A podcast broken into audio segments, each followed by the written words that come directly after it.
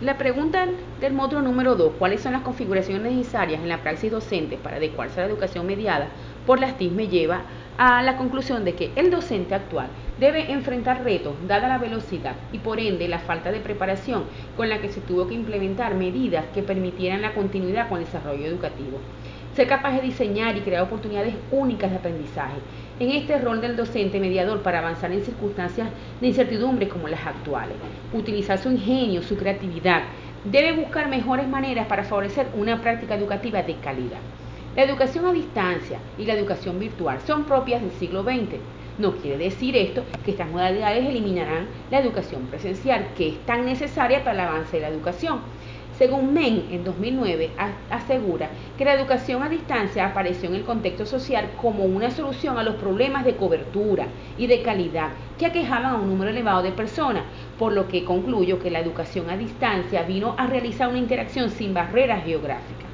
El docente ya no puede estar pasivo ni ser un simple espectador. El docente dejará de ser la principal fuente de información para convertirse en un facilitador de aprendizaje, docente virtual. En la praxis educativa hay que combinar la formación educativa. Por ende, esta misma formación debe tener una transformación monumental, es decir, evolucionar. Y no es solo la educación en sí, sino la formación del docente. La educación misma se ha venido transformando desde la primera generación, donde existía la educación por correspondencia, pasando a una segunda generación dominada por los medios electrónicos. Luego avanza una tercera generación con el uso de las TIC o tecnologías de la ubicuidad, educación virtual.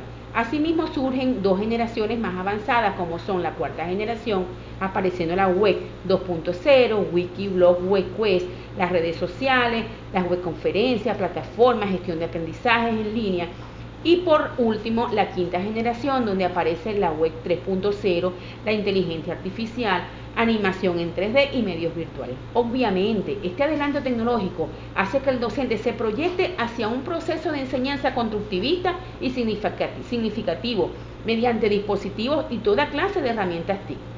En educación a distancia y virtual, el que aprende o estudiantado debe dedicar tiempo a su formación, al igual que el docente facilitador debe formarse en el uso de estos entornos antes de enviar cualquier actividad. La educación a distancia es solo la separación del espacio entre docente y estudiante y el proceso de aprendizaje es libre, pero a la vez es sincrónico y asincrónico. El estudiante siempre va a ser el responsable de su propio aprendizaje. La educación en línea es una modalidad de estudios interactivos donde la actividad puede ser en tiempo real, mediante videoconferencias, etc. Una reciente investigación realizada por la Asociación Colombiana de Universidades, ASUN, destaca que apenas el 31% de los estudiantes están satisfechos con su proceso de aprendizaje durante el tiempo de aislamiento. La misma sugiere que el problema radica en la poca interacción con sus docentes. De allí podemos deducir ciertas funciones por las cuales el docente debe regirse. El docente actual debe ser guardián de la esperanza evolutiva de la educación. El docente debe ser un DJ, creador de entornos y contenidos educativos online, construyendo su propio material adaptable a su audiencia, en este caso, estudiante. El docente debe ser un conferencia, curador, filtrar información que considere valiosa para sus estudiantes, ya que hay mucha información en las redes. El docente debe ser un community manager. El entorno virtual no se ha visto por el alumno solo para buscar información, cargarla y publicarla en las redes, sino que sea una comunidad donde se discute, se participe, se intercambie información. El docente debe estimular hacer una red social de aprendizaje.